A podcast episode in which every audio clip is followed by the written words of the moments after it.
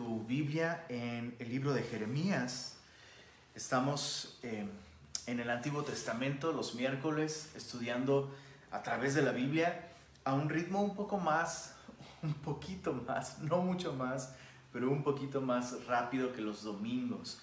Y esto nos permite tener una perspectiva un, un poco más eh, contextual, un poco más general de cada libro de la Biblia que estamos estudiando. Estamos en el libro de Jeremías, este profeta de cualidades tan únicas, eh, algunos aspectos de su carácter nos recuerdan a Jesús, ¿verdad?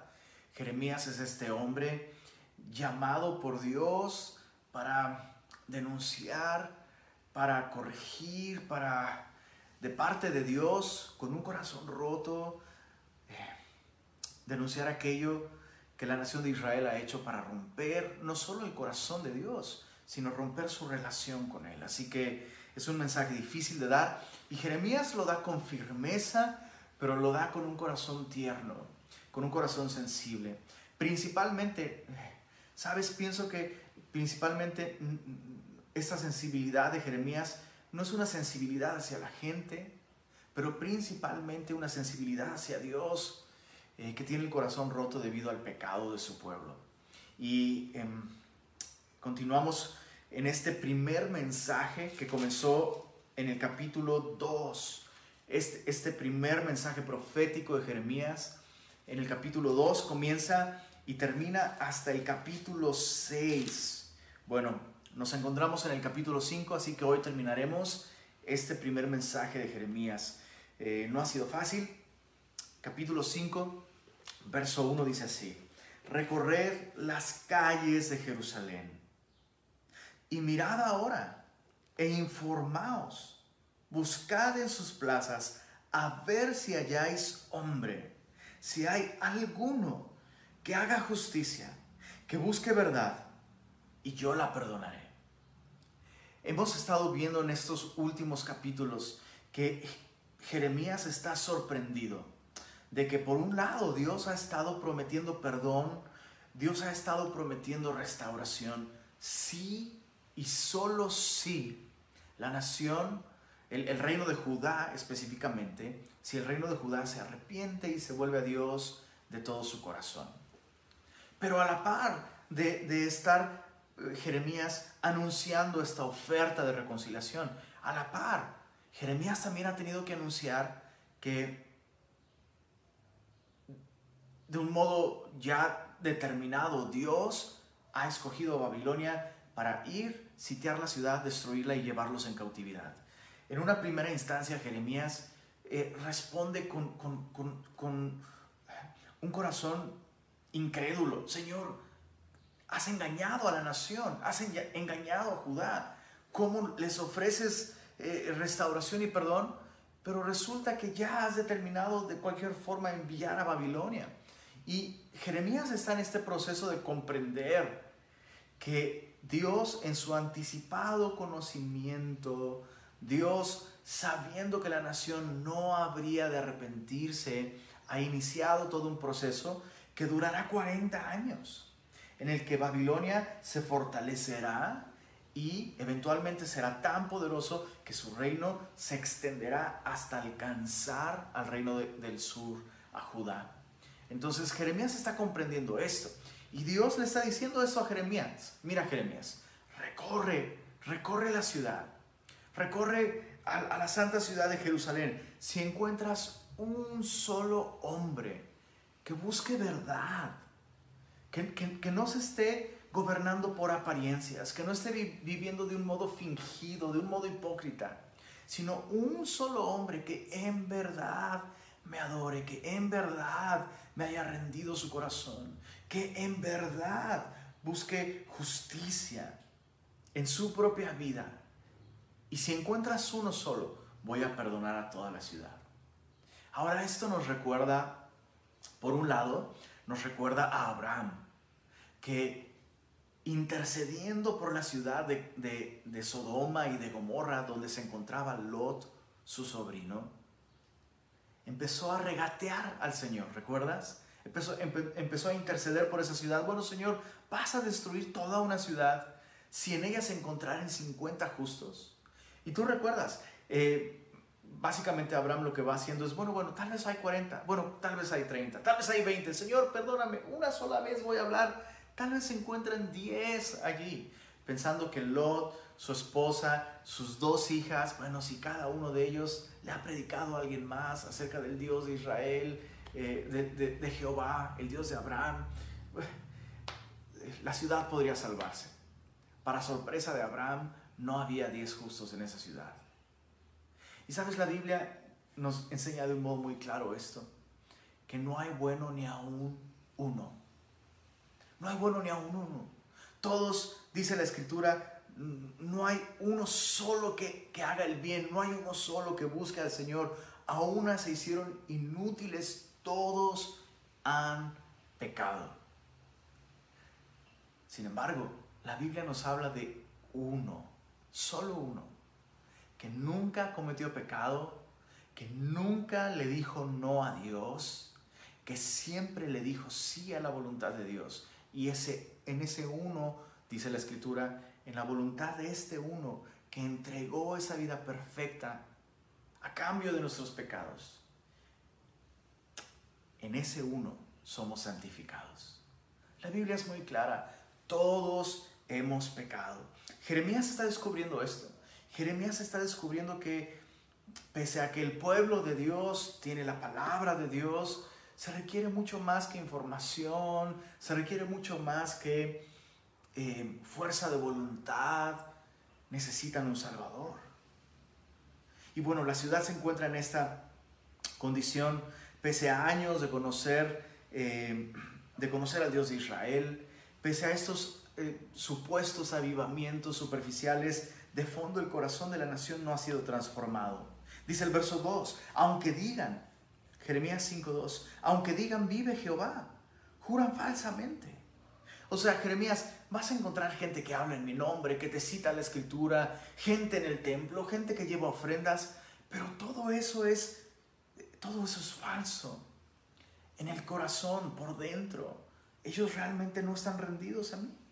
Verso 3, oh Jehová, no miran tus ojos a la verdad. Los azotaste y no les dolió. Los consumiste y no quisieron recibir corrección. Endurecieron sus rostros más que la piedra, no quisieron convertirse. Eso es algo tan terrible. Es una condición tan terrible. Eh, escucha, a nadie le gusta ser corregido. ¿Estás de acuerdo? A nadie le gusta descubrir que, que, que, está uno mal, que uno se ha equivocado, que uno ha hecho cosas que no están bien.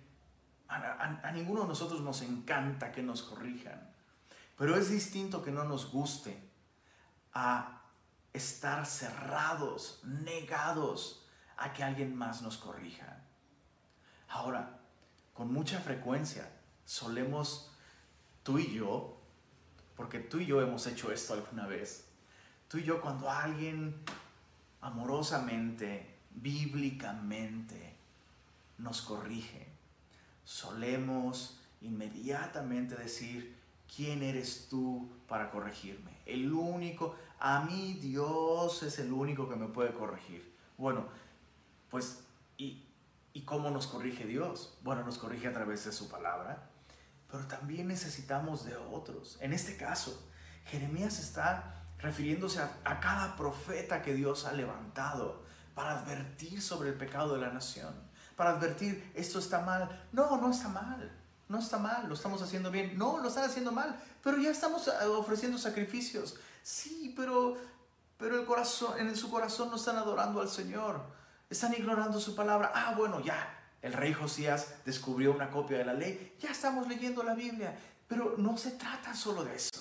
No se trata solo de actividades. El Señor quiere una actitud de nuestro corazón en la que realmente le honremos y le glorifiquemos. No estamos bien, volvamos al Señor. No, no, no. ¿Quién eres tú para corregirnos? Esa es la historia de la nación de Israel. Y mucho ojo.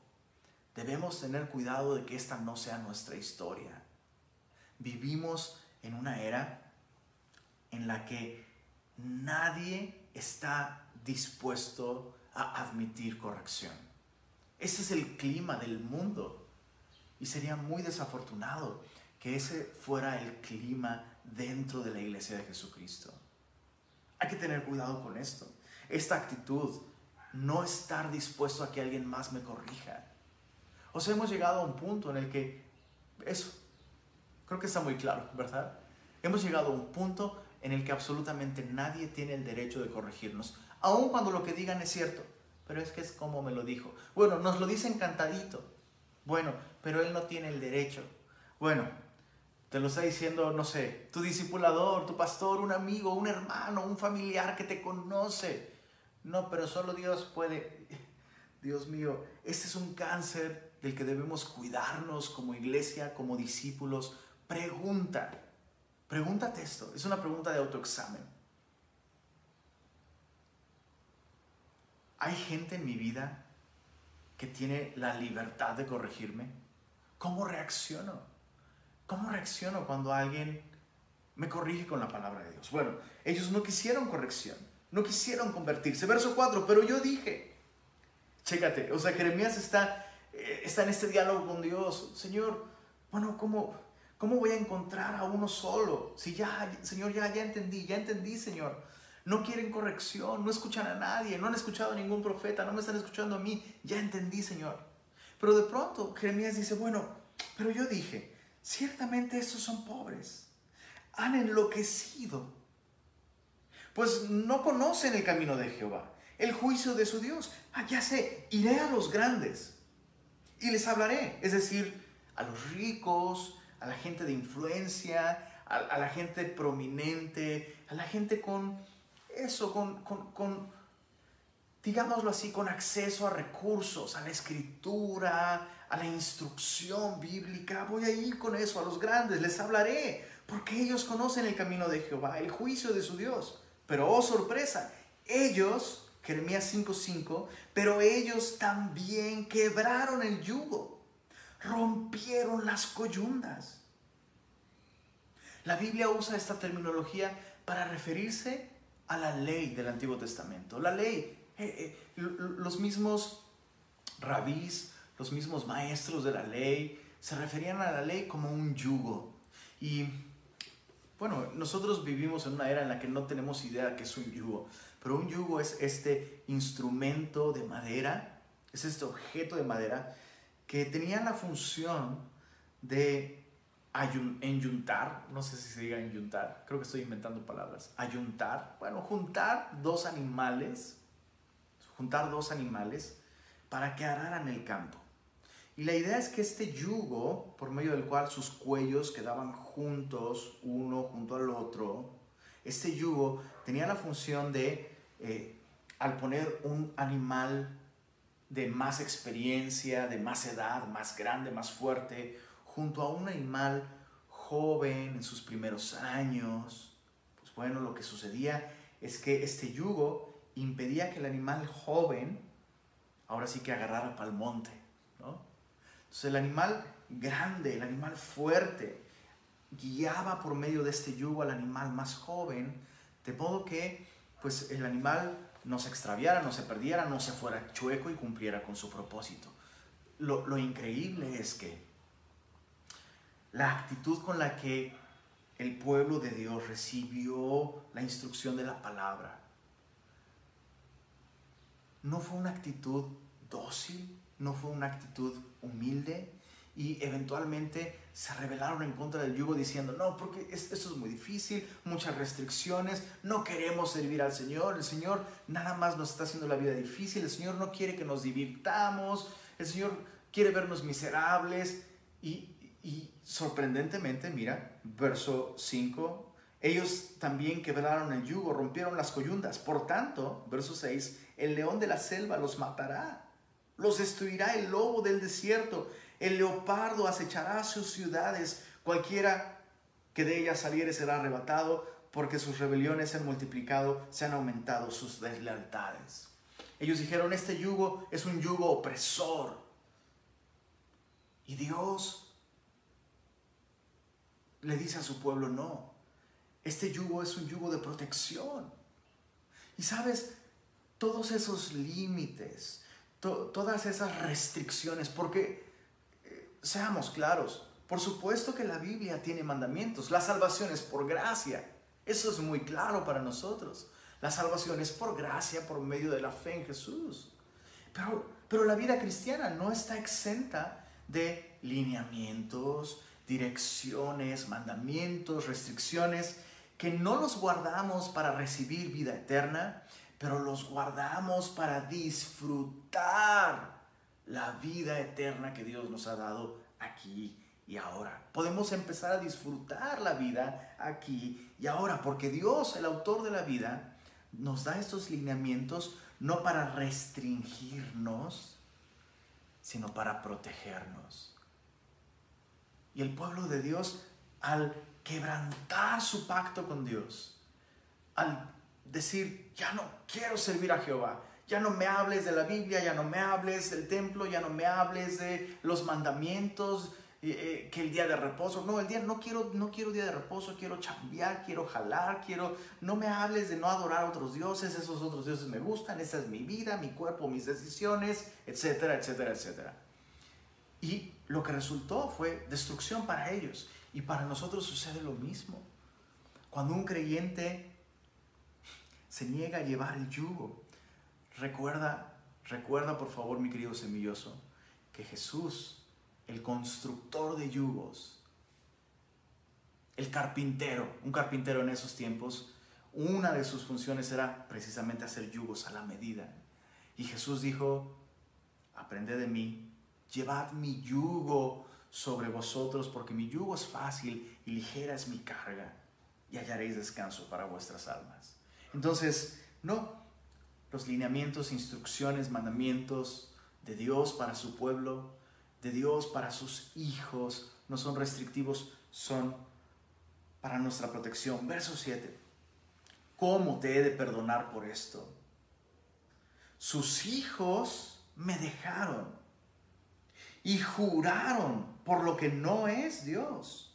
Los sacié y adulteraron y en casa de rameras se juntaron en compañías. Jeremías describe una corrupción moral, un desenfreno. ¿Te, ¿Te, imaginas a Jeremías hablando de esto frente al pueblo? Y Jeremías hablando a los padres acerca de lo que han permitido en la vida de sus propios hijos. Es terrible. Mira verso 8. Como caballos bien alimentados, cada cual relincha tras la mujer de su prójimo. ¿No habría yo de castigar esto? dijo Jehová de una nación como esta no se había de vengar mi alma. Entonces, ¿qué es lo que estamos viendo? Jeremías descubre que el pecado afecta por igual a pobres, a ricos, a jóvenes. Jeremías descubre que esta cuestión del pecado no es por falta de oportunidades. Primero decía, bueno, pues bueno, el pueblo en su mayoría son pobres, tienen pobres condiciones de vida, no tienen educación, seguramente ahí está el problema. Eh, han perdido la razón porque su vida ha sido muy dura, muy difícil, pero voy a ir con aquellos grandes y poderosos que tienen acceso a la ley, que tienen acceso a educación, que tienen acceso a una vida eh, eh, más sencilla, más fácil, y descubre que es lo mismo.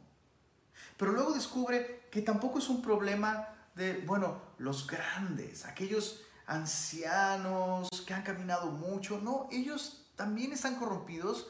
Bueno, voy a ir con los jóvenes y dicen, no, eh, padres e hijos igualmente, grandes, ancianos, experimentados, pero también los jóvenes.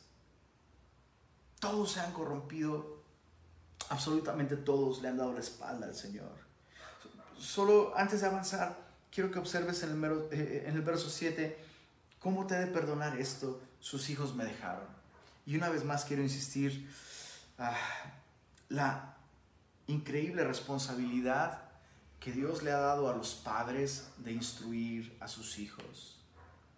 Dios le ha dado a los padres la responsabilidad de instruir a sus hijos.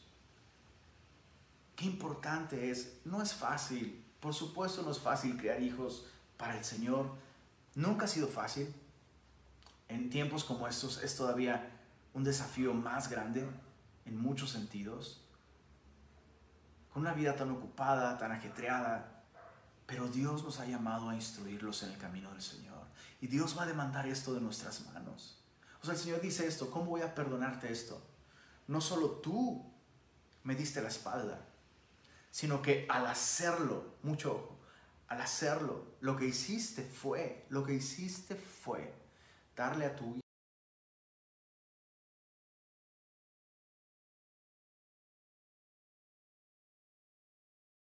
hijo razones para darme la espalda también. Ellos luchan con su pecaminosidad tanto como tú. Pero si tú al menos no hubieras tenido temor de mí, si tú me hubieras buscado, si tú me hubieras adorado, por lo menos tu ejemplo habría sido un estorbo para el pecado de tus hijos, pero no fue así. Y Dios dice, ¿cómo no voy a castigar esto? Bueno, verso, verso 10, se anuncia el juicio, escalad sus muros, escalad sus muros y destruid, pero no del todo, quitad las almenas de sus muros, porque no son de Jehová. Las almenas son estas elevaciones eh, en, las torres, ¿no? En las torres, en los muros, hay unas partes eh, elevadas y te da la impresión como de una dentadura así, toda chimuela, ¿no? Hay partes donde no hay, partes donde sí, partes donde no, partes donde sí. Y esas servían como protección. Bueno, todo parece indicar que en este tiempo probablemente los muros de Jerusalén incorporaron esta increíble innovación tecnológica militar de la época, ¿no? que servía para protección de los guerreros en una batalla. Entonces ellos están pensando, no necesitamos confiar en el Señor, es, tan complicado para que el Señor nos proteja de nuestros enemigos, nos dé victoria en batalla, hay que hacer tantas cosas, respetar el Shabbat, eh, consagrar nuestros recursos, no comer ciertas cosas, no, qué complicado. Mejor confiemos en este avance militar, tecnológico, vamos a poner estas almenas y Dios dice, no, aun cuando tú te refugies detrás de una almena, ellas no son de Jehová y no te van a proteger. Verso 11, porque resueltamente se rebelaron contra mí la casa de Israel y la casa de Judá, dice Jehová. O sea, tuvieron esta actitud firme. Eh, eso es lo que significa resueltamente se rebelaron. Significa que tomaron una resolución, es decir, hicieron un compromiso. Se comprometieron para rebelarse en contra del Señor. Tanto el pueblo de el norte, Israel, como el pueblo del sur, Judá. Y ojo, mucho ojo, ten cuidado con aquellas personas con las que tú te alías. Ten cuidado con esas personas con las que tú te alías. Eh, ¿No te parece interesante que el reino del norte, Israel, y el reino del sur, Judá, de ninguna manera comulgaban, de ninguna manera estaban de acuerdo el uno con el otro, aunque ambos eran el pueblo del Señor, eran enemigos, pero a la hora de rebelarse contra el Señor, se aliaron. Y eso es, eso es tan frecuente. Pilato y el rey Herodes eran enemigos, no se podían ver ni en pintura. Ah, pero cuando se trató de Jesús, de burlarse de él, de, de eso, menospreciarlo, se aliaron. Y tantas veces uno ve este tipo de cosas. Uno ve este tipo de cosas. Cuidado con las influencias que permites en tu vida. Verso, verso 12, negaron a Jehová y dijeron, Él no es y no vendrá mal sobre nosotros, ni, ni veremos espada ni hambre. Antes, los profetas que dicen estas cosas serán como viento, porque no hay en ellos palabra. Así se hará a ellos. Por tanto, así ha dicho Jehová, Dios de los ejércitos, porque dijeron esta palabra. ¿Cuál palabra? Em, el Señor, el Señor no, el Señor no es el que está diciendo lo que dice Jeremías. Jeremías dice que va, a, venir juicio. No, no, no, no, no. Eso no es el Señor. Ahora sí que aplicaron la de, nosotros tenemos otros datos, dijeron esos profetas. Nosotros tenemos otros datos. No veremos espada, no vendrá mal sobre nosotros. Ah, bueno, verso 14. Porque dijeron esta palabra, he aquí yo pongo mis palabras en tu boca, le dice Dios a Jeremías. Pongo mis palabras en tu boca por fuego y a este pueblo por leña y los consumirá. En otras palabras, Jeremías, entre más tú hables la palabra, más les va a arder, más les va a quemar, más van a resistirse. Y entre más lo hagan, más atraerán a sí mismos el juicio que ya está determinado sobre ellos. He aquí, verso 15, yo traigo sobre vosotros gente de lejos, oh casa de Israel, dice Jehová, gente robusta, gente antigua, gente cuya lengua ignorarás y no entenderás lo que hablare. Su aljaba como sepulcro abierto, todos valientes. Jeremías está hablando de Babilonia. Recuerda, que el primer reino en la tierra, la primera, digámoslo así, la primera ciudad con una visión humanista. El, único humanismo que vemos en la Biblia es aquel en el que el hombre se exalta en contra de Dios. Entonces, ojo, cristianismo no es de ninguna manera humanismo. De ninguna manera el cristianismo es humanismo. El humanismo que vemos en la Biblia, que dicho sea de paso, es el único humanismo que existe, es la exaltación del hombre por encima de Dios. Y esto nació en Babilonia. Nimrod, primer, eh, la Biblia dice en Génesis, el primer guerrero valiente en... Eh, eh, ¿Cómo dice? el primer valiente ante Jehová. Pero el texto no, no significa que eh, su valor lo consagraba a Dios, sino que su, su valor, su determinación eran en contra de Dios. Y de ahí nació Babilonia. Y desde entonces Babilonia es, es un símbolo de todos los valores, de toda, de toda la cosmovisión, de, todas las, todos los ideales del hombre sin Dios. Entonces, voy a traer gente antigua, gente cuya lengua ignorarás.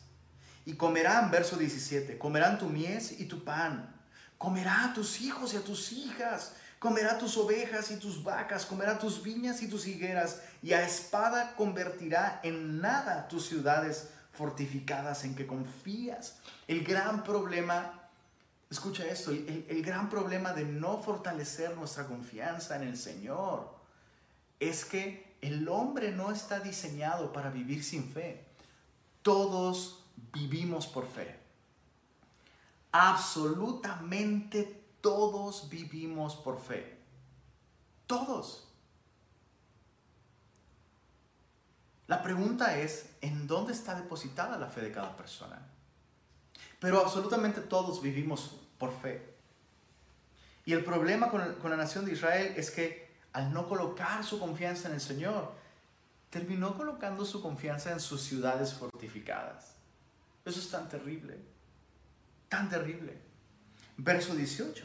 No obstante, en aquellos días dice Jehová, no os destruiré del todo. Esa es la segunda vez que Jeremías dice esto. En el verso 10 dijo, escalad sus muros y destruid, pero no del todo. En el verso 18 dice, no obstante, en aquellos días dice Jehová, no os destruiré del todo. ¿Por qué? Porque el propósito de Dios con la disciplina no es consumir a su pueblo o destruir a su pueblo, sino corregir a su pueblo. Y sabes, es, eso es algo que, otra vez, nos cuesta mucho trabajo recibir corrección. Y eso solo es un, chécate, si nos cuesta trabajo recibir corrección, si no estamos dispuestos a recibir corrección, eh, alguien dijo, no recuerdo quién, pero alguien dijo, si no aceptas corrección, amas más tener la razón que la verdad. Entonces el pueblo de Dios no recibía corrección. Pero además, eso es muy importante. Eso otro es, muy, muy importante. Dios al que ama, disciplina. y azota a todo aquel que recibe por hijo. Entonces, chécate esto. Si tú y yo somos verdaderamente hijos de Dios, siempre existe la posibilidad de pasar por un momento de rebeldía, rebelarnos en contra del Señor. Ojo, no significa que cada cristiano tiene que pasar por ahí. Realmente creo que no es algo, creo que es algo que se puede evitar si se mantiene una relación correcta con el Señor. Pero es posible que un cristiano pase por un periodo de deterioro espiritual, de rebeldía, al dejar de confiar en el Señor, descuidar su relación con el Señor. Su confianza se va deslizando hacia otras cosas. Esas otras cosas empiezan a demandar el tiempo, la atención, los afectos que deberían dirigirse hacia el Señor. Y entonces eventualmente eso nos lleva a, a un estilo de vida, pues así, como el hijo pródigo. Bueno, si tú y yo somos hijos, somos verdaderamente hijos, así como con aquel hijo pródigo de esa parábola, Dios va a permitir, Dios va a permitir que se nos acaben los recursos y que terminemos comiendo algarrobas junto a los cerdos. Dios va a permitir nuestra miseria, no necesariamente en un sentido circunstancial, no necesariamente en un sentido circunstancial pero si somos hijos, Dios nos va a disciplinar. Dios no nos va a dejar sin corrección.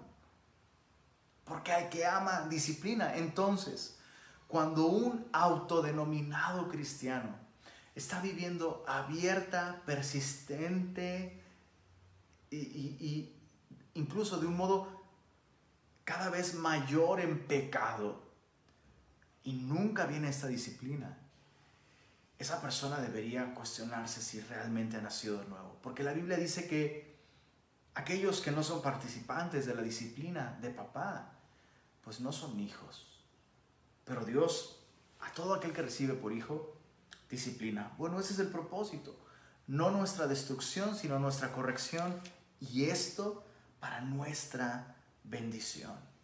Mira el verso 19. Entonces, ahí está Jeremías examinando la situación de su pueblo, reconociendo, ah, la nación entera está infectada por el pecado, ricos, pobres, jóvenes, viejos, eruditos bíblicos y letrados, porque el pecado no es una cuestión de educación, no es una cuestión de edad, no es una cuestión de economía, no es una cuestión política, el pecado está en nuestra naturaleza.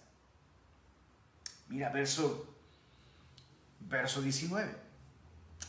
Bueno, y cuando dijeren, ¿por qué Jehová el Dios nuestro hizo con nosotros todas estas cosas? Es decir, permitir la invasión de Asiria. Entonces les dirás, perdón, dije de Asiria, no, perdón, de Babilonia. Entonces les dirás, de la misma manera que me dejasteis a mí y servisteis a dioses ajenos en vuestra tierra, así serviréis a extraños en tierra ajena. Anunciad esto en la casa de Jacob y haced que esto se oiga en Judá diciendo, oíd ahora esto, pueblo necio y sin corazón, que tiene ojos y no ve, que tiene oídos y no oyes, y no oye, a mí no me temeréis, dice Jehová, no os amedrentaréis ante mí, que puse arena por término al mar, por ordenación eterna, la cual no quebrantará. Se levantarán tempestades, mas no prevalecerán. Bramarán sus ondas, mas no lo pasarán. No obstante, este pueblo, subraya esto, por favor, subráyalo no solo en tu Biblia, márcalo no solo en tu Biblia, márcalo en tu corazón. Dice, este pueblo tiene corazón falso y rebelde. Se apartaron y se fueron. Y no dijeron en su corazón, Temamos ahora a Jehová Dios nuestro, que da lluvia temprana y tardía en su tiempo y nos guarda los tiempos establecidos de la ciega. Para nosotros tenemos que entender esto, que para nosotros todo este asunto del clima, todo este, asunto de las estaciones, todo este asunto de eh, los, eh, efectos meteorológicos y los fenómenos meteorológicos, para nosotros no representan de ninguna manera lo que representaban en ese tiempo para la, gente de este tiempo. Dependían de la lluvia, dependían de la consistencia, dependían de la firmeza, de la consistencia, de lo rutinario de, las estaciones y de las lluvias. Y lo que Dios está diciendo es, en muchos otros lugares no es tan constante la lluvia como en tu, en tu pueblo, en la tierra prometida, cuando tú me adoras y me sirves. Cuando buscas primeramente mi reino y su justicia, todas las otras cosas te son añadidas. ¿Cómo, cómo es posible que ni siquiera haber experimentado eso, haber experimentado mi fidelidad, mi bendición, haber experimentado, haber experimentado que buscarme a mí primero te trae grandes beneficios? Ni siquiera por eso ni siquiera por eso decidiste temerme, respetarme, honrarme. Eso es algo tan terrible. Eso es algo tan terrible.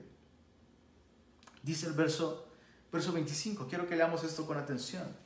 Jeremías 5, 25. Vuestras iniquidades han estorbado estas cosas y vuestros pecados apartaron de vosotros el bien.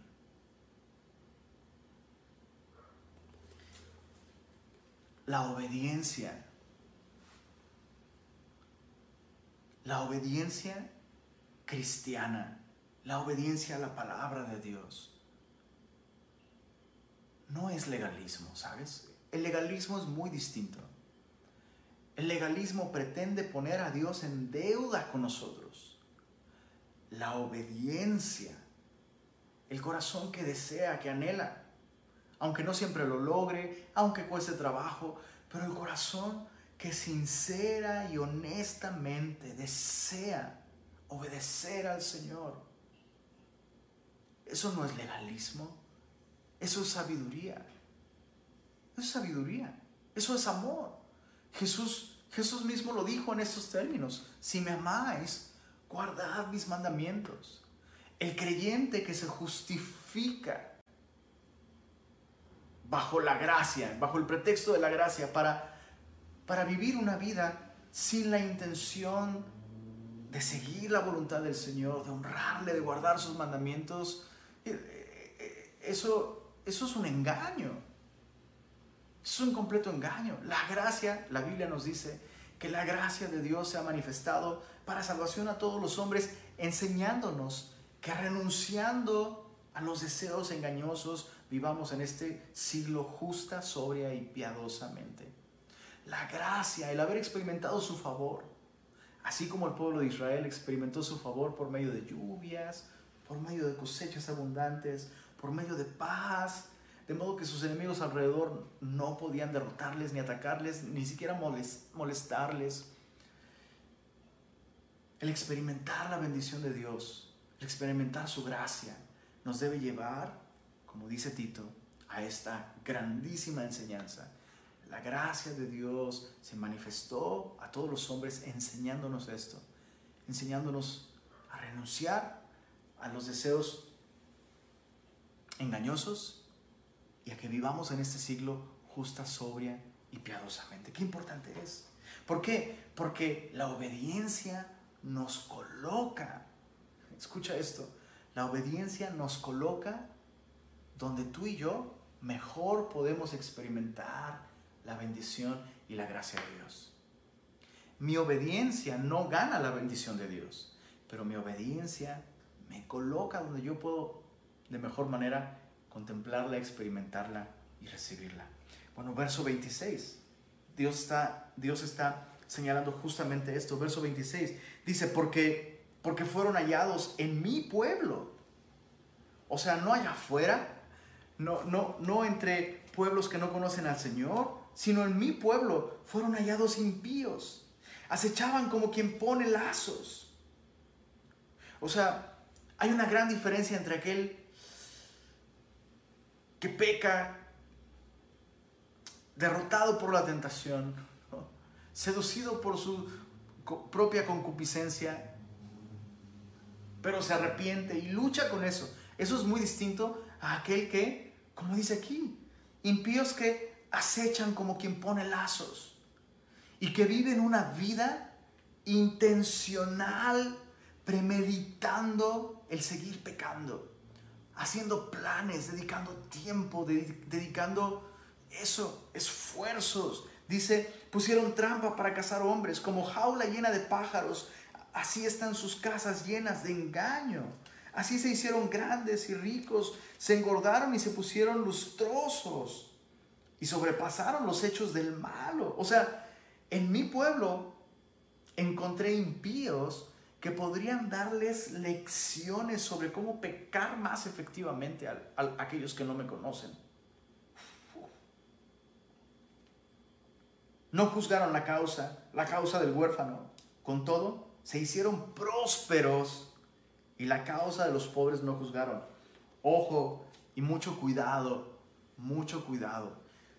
¿Te diste cuenta en el verso 28? Esta gente impía que premeditada, alevosamente, intencionalmente, comprometidamente están pecando. Esta gente prosperó. Y esto trae una gran lección para todos nosotros. Muchos cristianos evalúan su condición espiritual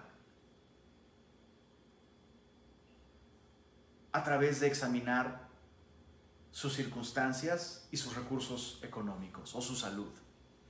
Bueno, mira, me está yendo súper bien en el trabajo, me está yendo súper bien en el trabajo. Supongo que entonces Dios aprueba mi estilo de vida. Uy, hasta dejé de congregarme, dejé de disipularme, ya ni veo a mi familia y me está yendo, me está yendo súper, súper, súper, súper bien. Uy, no, mi esposa está más feliz que nunca, ya hasta nunca tenemos broncas. Claro, porque ni nos vemos nunca. Ella se la pasa con sus amigas y yo con mis amigos y mis hijos, pues quién sabe, ya ni, ni sé, o sea, es porque tenemos tantas cosas que hacer, estamos tan prósperos Supongo que Dios aprueba mi estilo de vida. Es más, hasta Dios ya me regaló una otra mujer que realmente sí me entiende y con la que soy realmente feliz. Uy, mira cuánto Dios me ha bendecido. Estas cosas pasan. Hay gente que realmente piensa de esta manera. Y estamos descubriendo el día de hoy en su palabra. Observa esto.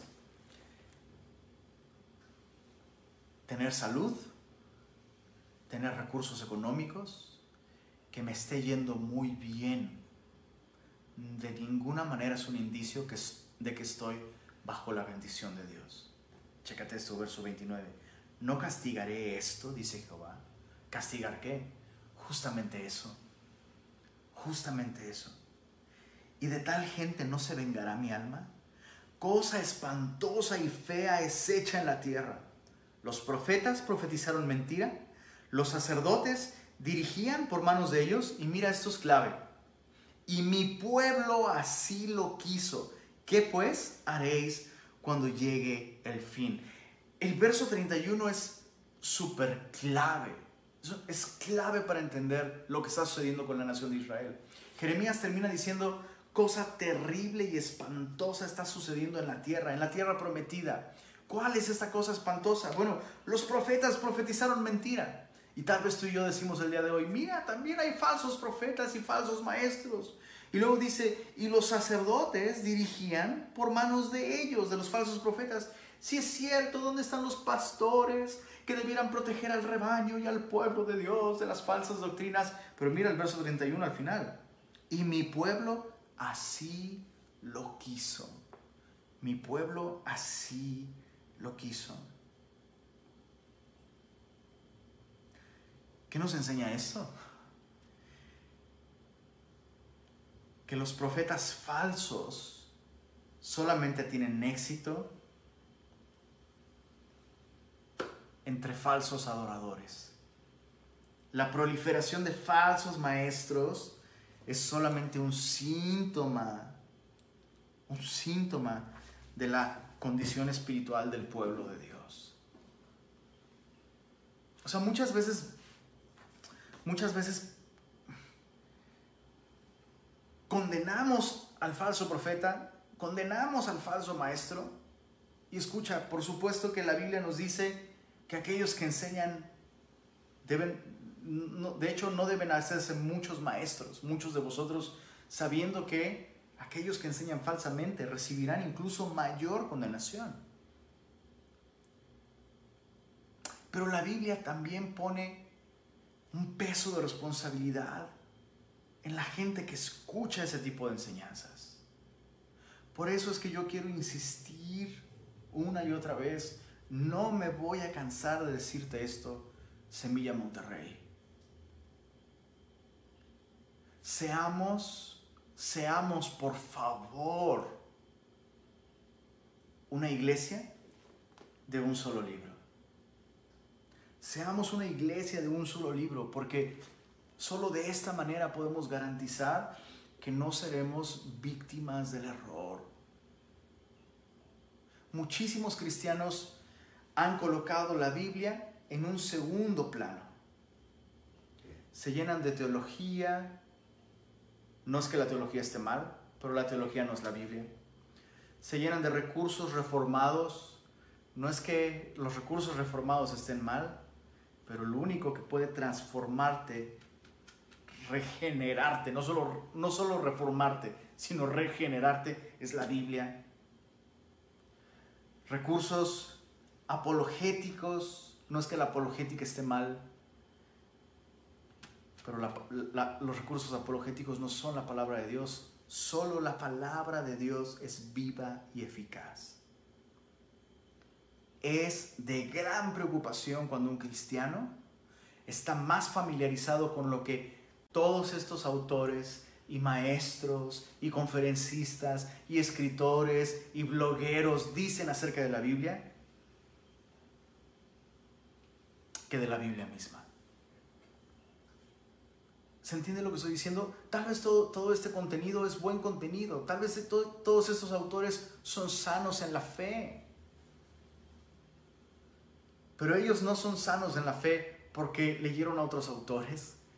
Si los autores que tú estás leyendo son sanos en la fe, son sanos en la fe porque son hombres de la Biblia. Y tú y yo debemos ser gente de la Biblia, de la palabra de Dios. Es preocupante ver toda esta generación literalmente empachada de recursos, pero sus vidas están mal. Sus vidas están mal. Te pueden explicar con mucha profundidad y con gran destreza ideas interesantes e incluso ideas correctas sobre la fe, sobre filosofía y ciencia y y apologética y todas estas cosas, pero viven en pecado, no hay devoción, viven vidas de engaño, de mentira, tomando malas decisiones, no se congregan, no sirven. Es terrible. Seamos gente de la Biblia. Como decía Charles Spurgeon, solía decir esto. Visita buenos libros, pero vive en la Biblia. Bueno, ese es nuestro sentir sin duda. Capítulo 5, perdón, capítulo 6, verso 1. Dice así, huid, hijos de Benjamín, de en medio de Jerusalén, y tocad bocina en Tecoa y alzad por señal humo sobre Bet Akerem, porque del norte se ha visto mal y quebrantamiento grande. Entonces Jeremías lo que está haciendo es advertir a, a la tribu de Benjamín. ¿Por qué? Recuerda que la, el, pueblo de Israel eran 12 tribus. Y cuando la nación se dividió en dos, 10 tribus se fueron al norte y ellos se convirtieron en el reino de Israel. Y dos tribus se quedaron en el sur. La tribu de Judá y la tribu de Benjamín, justamente. Entonces lo que Jeremías está haciendo es advertir a Benjamín, tribu de Benjamín.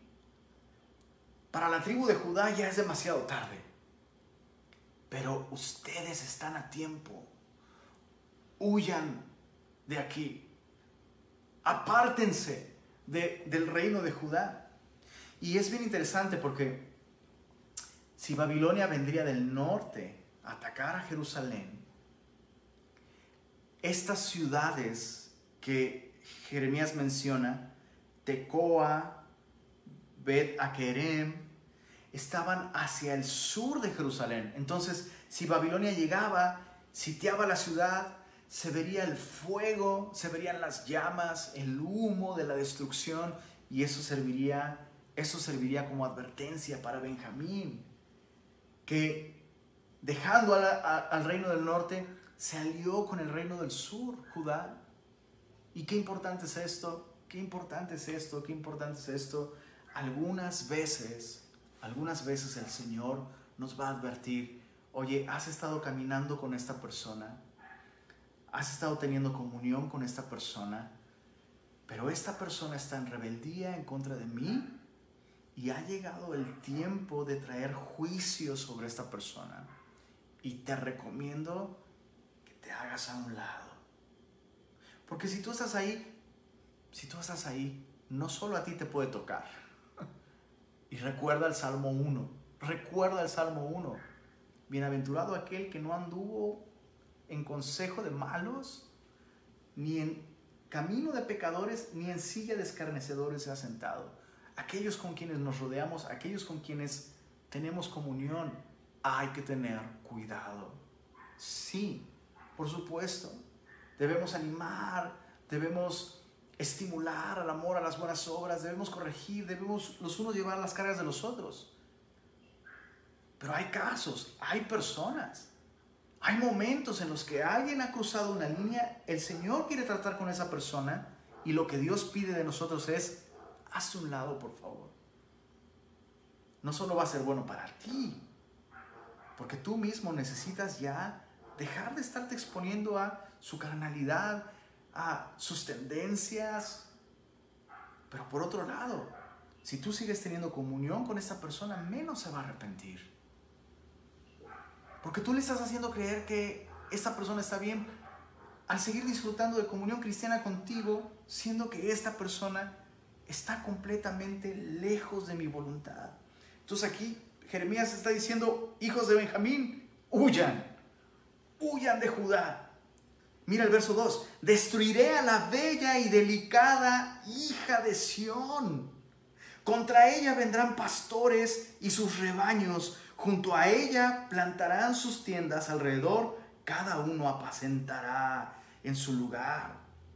Dios está anunciando por medio de Jeremías, va a venir Babilonia y Judá, mi ciudad, la, la hija de Sión, Jerusalén en lugar de ser una ciudad fuerte, que puede resistir los ataques del enemigo, no, es, es bella y delicada. Ojo, mucho ojo, este no es un halago, especialmente para referirse a una ciudad que está a punto de entrar en batalla, este no es un halago. La hija de Sión se enfocó tanto en las apariencias, se enfocó tanto en cómo luce. No importa si los motivos son buenos o no, cómo nos vemos, se ve bien eh, eh, eh, por fuera nuestra apariencia, nuestra vida da la apariencia de, de ser hermosa.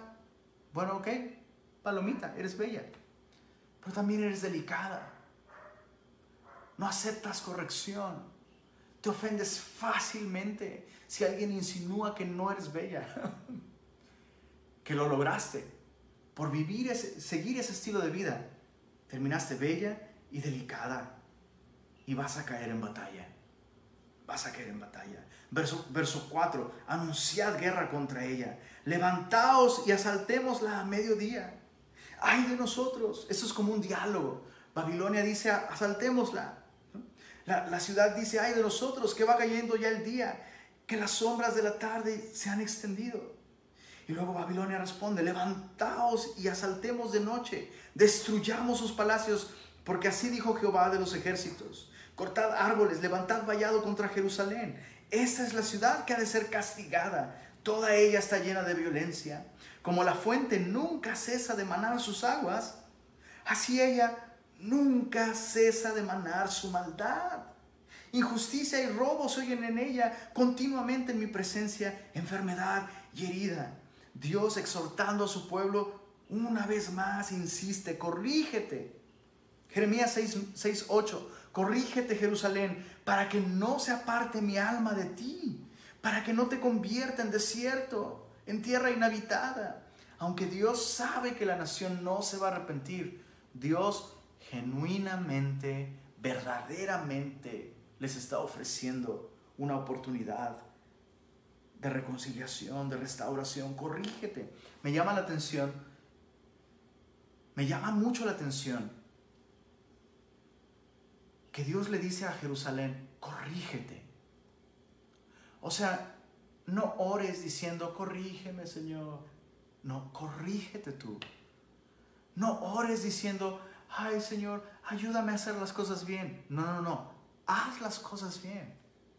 O sea, llega un punto, llega un punto en el que Dios ha hecho todo de su parte y nos ha dado su gracia, nos ha dado su palabra, nos ha dado personas como los profetas que nos exhortan, que nos muestran el camino.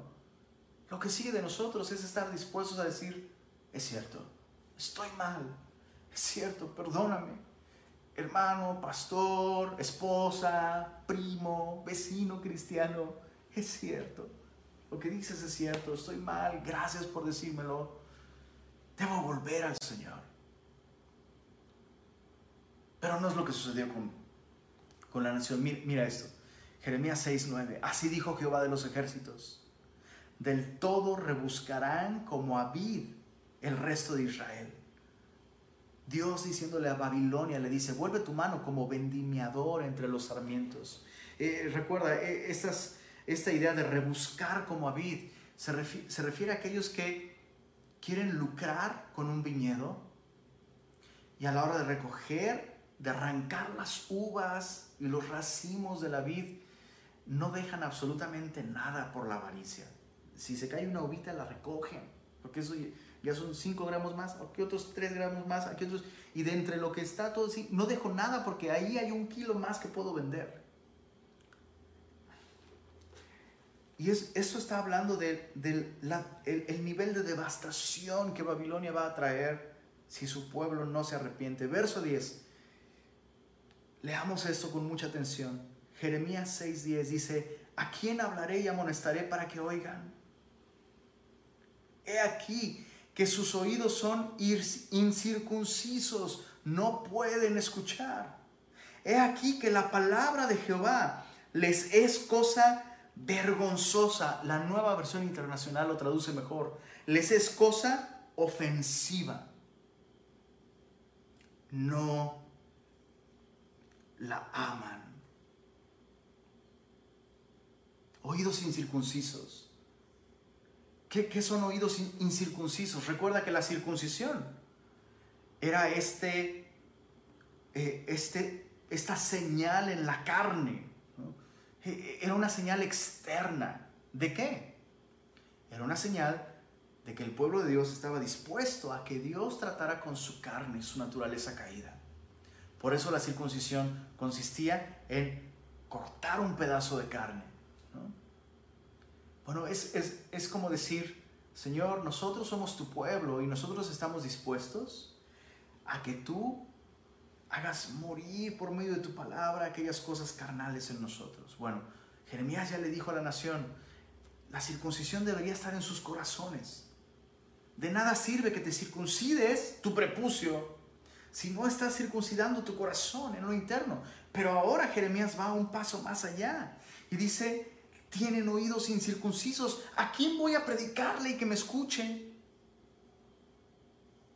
Si tienen oídos incircuncisos, ¿cómo sé que alguien tiene oídos incircuncisos? No pueden escuchar, no aman la verdad, se avergüenzan. Se avergüenzan de la palabra de Dios. Se avergüenzan de las exhortaciones que Jeremías está haciendo públicamente ante todo el pueblo. Se avergüenzan de que Jeremías señale los pecados específicos de los que Dios está llamándoles a arrepentirse. Se avergüenzan. Ahora uno pensaría que eso es bueno. Ok, bueno, ya por lo menos están sintiendo vergüenza, pero no es ese tipo de vergüenza. No es el tipo de vergüenza que dice, Señor, sacaste todo a la luz. Es cierto, estoy mal, estoy en pecado, perdónanos. No, es el tipo de vergüenza que dice, no puedo creer que Jeremías dijo eso enfrente de todos. Vámonos de aquí. Se ofenden. No pueden escuchar. No aman la palabra. No importa si se los dices en privado, no importa si Dios lo dice en público por medio de un predicador, son personas que jamás, nunca están dispuestos a ser corregidos, ni siquiera por Dios. ¿Crees que era fácil oír a Jeremías? ¿No crees que era incluso realmente incómodo estar allí escuchando al profeta denunciar de esta manera esas cosas? andan relinchando como caballos detrás de su prójimo. Papás, no están criando a sus hijos, los han dejado abandonarme. ¿Tú crees que, tú crees que sería cómodo escuchar? No. De ninguna manera sería cómodo. Ahora escucha esto. ¿No crees que eventualmente, eventualmente, escuchar la palabra de Dios, eventualmente debería incomodarnos si la estamos escuchando adecuadamente? ¿No crees que en nuestras iglesias, en nuestra iglesia, si se está predicando fielmente la palabra de Dios, eventualmente, en algún momento, tarde o temprano, la Biblia nos va a incomodar? Ahora déjame decirte algo muy importante. Yo sé que ya nos extendimos mucho, pero escucha esto, esto es bien importante. No estoy diciendo que cada vez que nos reunimos a estudiar la Biblia, vamos, deberíamos terminar avergonzados y contritos. No, no estoy diciendo esto. Escucha esto. Si la enseñanza en tu iglesia siempre es dura y confrontativa, tal vez hay legalismo más que realmente espiritualidad. Pero si nunca, si nunca es dura y confrontativa, tal vez hay carnalidad. Lo voy a decir de nuevo. Si la enseñanza en nuestra iglesia siempre es dura y confrontativa, tal vez hay legalismo, pero si nunca es dura y confrontativa, tal vez hay carnalidad. ¿Por qué? Porque audiencias carnales con oídos incircuncisos, oídos que, que aún son carnales, centrados en sí mismo, lo que busca la carne es sentirse bien, autoexaltarse. Entonces, oídos carnales, quiero escuchar mensajes que a mí me hagan sentir bien y que de ninguna manera sugieran que yo estoy mal. Eso es un oído incircunciso. Que en el momento en el que escucha un mensaje o una persona que bíblicamente le está diciendo, eso debe cambiar, eso está mal, la persona inmediatamente se rehúsa a escuchar ese mensaje.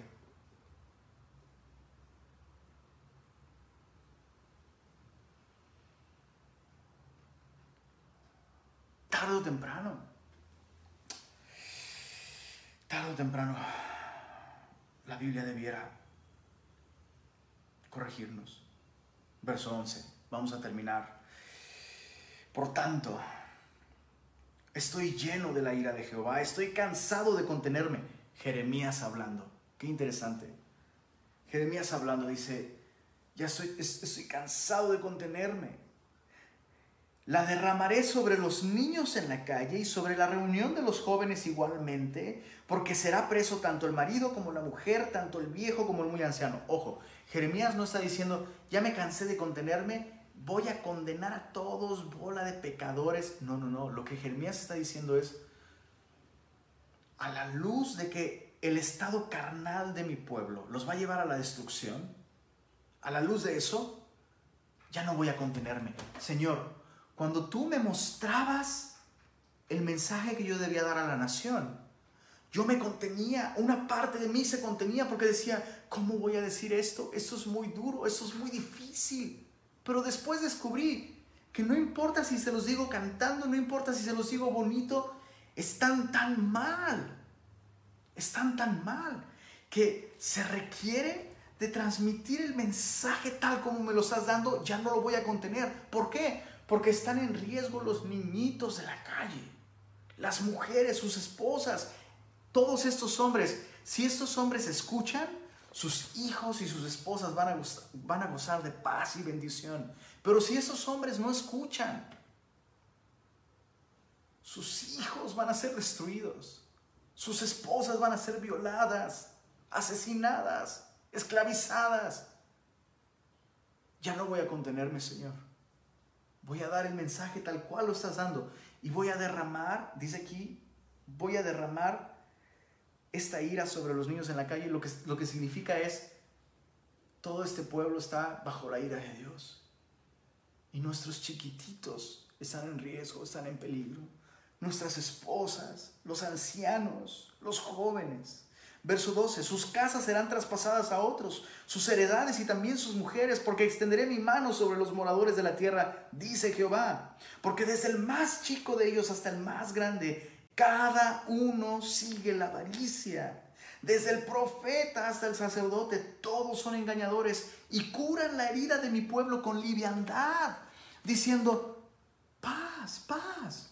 Y no hay paz. O sea, ¿qué doctor cura una herida ignorándola? Y eso es lo que cada cristiano hace cuando por amor o por mostrar benignidad compasión se rehúsa a corregir en amor al hermano. Verso 15, ¿se han avergonzado de haber hecho abominación? Ciertamente no se han avergonzado, ni aún saben tener vergüenza, por tanto caerán entre los que caigan, cuando los castigue caerán, dice Jehová.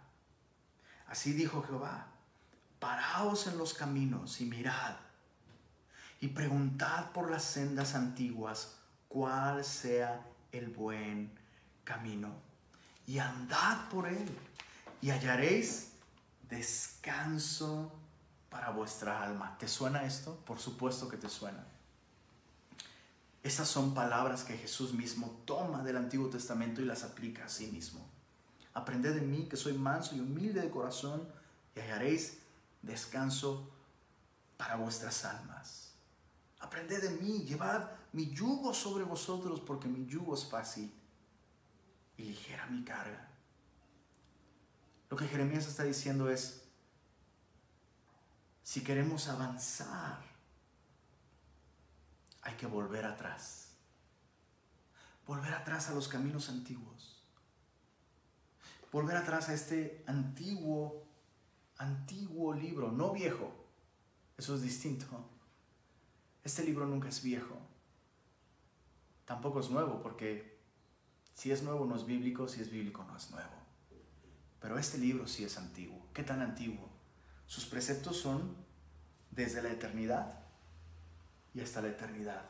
Los cielos y la tierra pasarán, pero su palabra no pasará. Porque su palabra es lo que dio origen a los cielos y la tierra. Su palabra es antigua. Preguntad, paraos en los caminos, mirad, preguntad por las sendas antiguas cuál sea el buen camino, cuál sea la verdad, cuál sea la vida. Mas dijeron, no andaremos.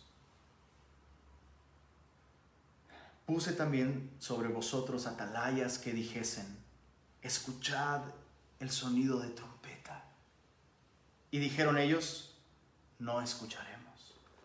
Esa es la razón por la que Dios permitió que su pueblo fuese llevado en cautiverio. El resto del capítulo justamente describe esta determinación de Dios de enviar el juicio de Babilonia. Terminemos de leerlo. Verso 27 al 30. Dios diciéndole a Jeremías, por fortaleza te he puesto en mi pueblo, por torre. Esos son instrumentos de guerra ofensivos, ¿ok? eres una fortaleza. Eres una torre desde desde la que yo voy a lanzar mis saetas en contra de esta nación. Dice, conocerás pues y examinarás el camino de ellos. No los conocías, pero ahora los estás conociendo porque estás viendo lo que yo veo. Todos ellos son rebeldes, porfiados, andan chismeando. Ojo, el chisme por alguna razón, por alguna razón, por alguna razón, el chiste es de esos pecados que solemos trivializar como una como una curiosidad divertida y chistosa. Ay, ay, rechismosito el hermano o rechismosita la hermana. Cuidado, cuidado, eso es, es terrible. El chisme es terrible, cuidado. Son bronce y hierro. Todos ellos son corruptores. Es esta aleación, esta mezcla de metales que pretende darte la impresión de que son otro metal. Pero no, son una mezcla de dos cosas. Y eso es lo que esta nación era. Mezclaban la adoración de Jehová con la adoración de ídolos falsos. Se quemó el fuelle, por el fuego se ha consumido el plomo, en vano fundió el fundidor, pues la escoria no se ha arrancado, plata desechada los llamarán, porque Jehová los desechó. Cuando vino la prueba, el juicio, el escrutinio, el examen de Dios, no pasaron la prueba, plata desechada porque no eran plata. Yo soy de Tasco y en Tasco, en Tasco encuentras de todo. Encuentras buenos lugares donde puedes encontrar plata de verdad, pero la verdad es que hay muchos lugares en donde lo que te venden es algo hecho de un material llamado alpaca. La, alpaca es una aleación de dos metales y es muy barato, sumamente barato. No, o sea, el costo es bajísimo. Y lo que muchas personas hacen es trabajar esa aleación de la alpaca y luego nada más le dan un baño de oro. Perdón, un baño de plata. Entonces por encima tú lo examinas, tú lo ves y hasta en peso medio, si tú no sabes mucho, como que hasta en peso dices, oye, pues sí, esto es plata. O sea, de entrada lo ves y es plata. Y si, y si le aplicas una prueba así de por encimita, pues como está cubierto de plata, pues parece, pues sí es plata, listo. Pero pasa el tiempo y eventualmente se descubre que no es plata. Bueno, eso sucedió con la nación de Israel. Y qué terrible sería para nosotros. Escucha esto. ¿Te diste cuenta al final? ¿Cómo sabemos? ¿Cómo, cómo, ¿Cómo descubriste, Señor, que ellos no son plata? ¿No escucharon? ¿No aman mi palabra? Se avergüenzan, se ofenden cuando yo los corrijo.